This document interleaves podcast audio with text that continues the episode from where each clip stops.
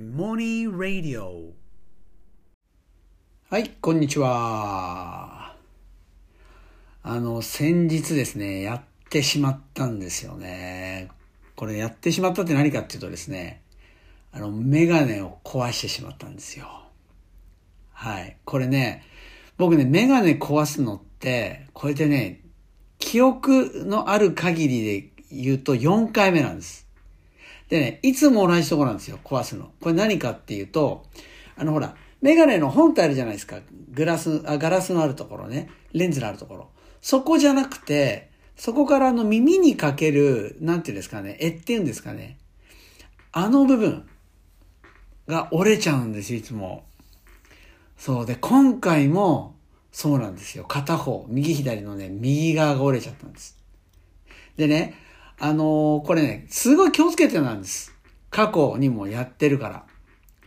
あの、まずね、過去どんな風にして折ったかっていうと、あの、まずね、一番最初は、あの、なんか、あの、お風呂入るのに、あの、こうセーター脱ぐじゃないですか。セーター。で、まあこれメガネ外して脱げばいいんだけど、これメガネつけたままめんどくさいからね、こうやってセーターを脱いだんですよ。あのタートルネックの。そしたら、この頭通るときにメガネも一緒にこう、ね、こうあるじゃないですか。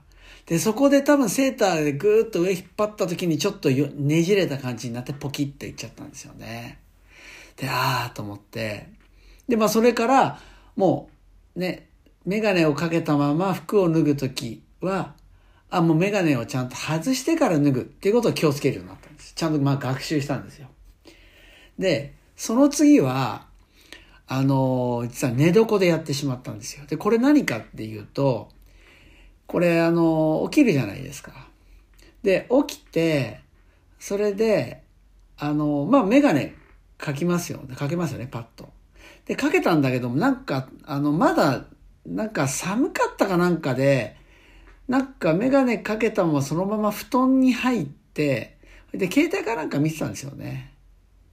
で、携帯かなんか見てたんですけど、ふっと気づいたら、要はね、寝ちゃってたんですよ、僕。携帯見ながら多分眠くなってポンと携帯打ってまた二度寝したんですよね。で、つまり、メガネをかけたまま寝ちゃったんで、そこで多分寝返りがなんか打ったんじゃないですかね。もう僕の頭の横にポキッと折れたメガネがあったんですよ。あー、やっちゃった、これ、と思って。そうなんですよ。だから僕はこれ、ね、そそれから、で、寝るときはメガネを外して、ちゃんと棚に置いて寝るようにしたんです。でしかもちゃんとその、寝ながらこうかけられるところにメガネを置かないで、ちゃんと起きて立ち上がってたらやっと取れるところにメガネを置くようにしたんですよ。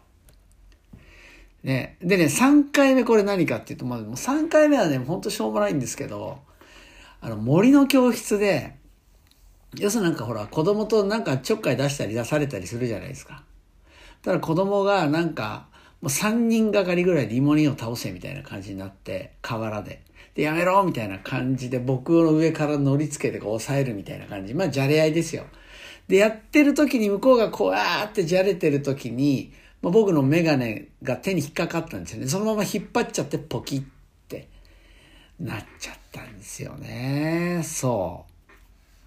それが3回目。だからね、もうそれから僕は、あの、もう生徒が、生徒ってよくね、メガネ貸してとか、メガネをなんかかけたがるんですよ。ほら、度が強くて、こうなんか変な見え方みたいになるじゃないですか。僕絶対メガネだけ、メガネ触ろうとしたらダメメガネはダメそう、だって、もうそのメガネ、たった折れただけでそれ直すの1万4000円かかったんで、だからもう、もう、もうやだ、絶対やだっつって、もうダメだっつって。でも、それからメガネは触らせないようにしてたんですけど、じゃあ今回どうやって折れたかっていうと、これ不思議なんですよ、これ。これね、電車乗ってて笹塚駅で、まあ向かい側の、もうホーム、ホームの向かい側に、あの、止まってる電車に乗り換えるだけだったんですけど、乗り換えてさあ座ろうと思って腰掛けようとしたらね、ポロって落ちたんですよ。メガネが。え？と思って落ちたメガネ見たら、もうポキって。割れてる、割れてるというかね、これちょうどね、本体と、あの、耳にかける部分でしょうね。そこの間になんかね、ちょうどね、金具があるじゃないですか。その金具がね、折れてるんですよ。で、え？と思って、何にもだって引っ掛けてもないですよ。で、よく見たら、その金具の部分が、綺麗に金具の部分ですよ、金属の部分。スパってなんかものすごいシャープな、なんていうんですかね。シャープなこうカッターでスパッて切ったように綺麗な断面で、なんか真っ二つになってたんですよ。え？と思って、これどういうこと？って。なんかなんか、見えない力が働いたぐらい。本当かまいたちのすごい高級なやつみたいな。そんなのが今耳であったの、このメガネでそれ切れたみたいな思うぐらい綺麗になって。まあでもしょうがないですよね。で、まあもうしょうがない。それ拾って、メガネどうしようかなと思って。まあかけたら、本当ね、片側だけのその右耳かけと鼻のとこだけで、なんか、かけられたんで、あ、これいいなと思って。で、全然それで歩いても平気なんで、もういいや、片方、これ、片方ないままで。でね、意外に周り気づかないだろうなと思って、それであの、ね、教室行って、スタッフに見せてなんか気づくって言ってもすぐにはパッと気づかないから、まあこれでいいやと思って、あの、行ったんですけど、なんかね、やっぱね、この間中央線に乗った時にね、なんか、まあ気づかれてないなと思ってたら、あの、僕のなんか右側、隣のちょっと離れたところに座っているおばさんと僕目があって、そしたらおばさんがもうね、めっちゃめちゃ典型的な綺麗な二度見をしたんですよ。あ、これ絶対気づいたな、これ、と思って。二度見をして、えみたいな。で、それからもうチラチラチラチラ僕を見て、まあ、つまり、え、これって何、なんでかかってんの？え、向こう側のこっち、ほら、み、ね、僕の、まだ壊れてない方の耳、耳は見えないから、え、向こう側もないの？え、どういうメガネみたいな感じじゃないですか？もう不思議そうに見てるから、なんかもうこれ見られんの嫌だなと思って。ね、なんか今ほら、よくテレビかなんか、今メディアで出てくる、あの、成田悠介さんってほら、メガネが、ね、片方が丸で片方が四角のメガネ。ね、おしゃれとも取ってくんないし、まあ、こんなジロジロ見るの嫌だなと思って、もうこれメガネどうせなら買おうと思って。これで買いに行ったんですよ。そう。で、僕でも実はね、これメガネとかも僕も何がいいとかわかんないんですよ。もう全然そういうの。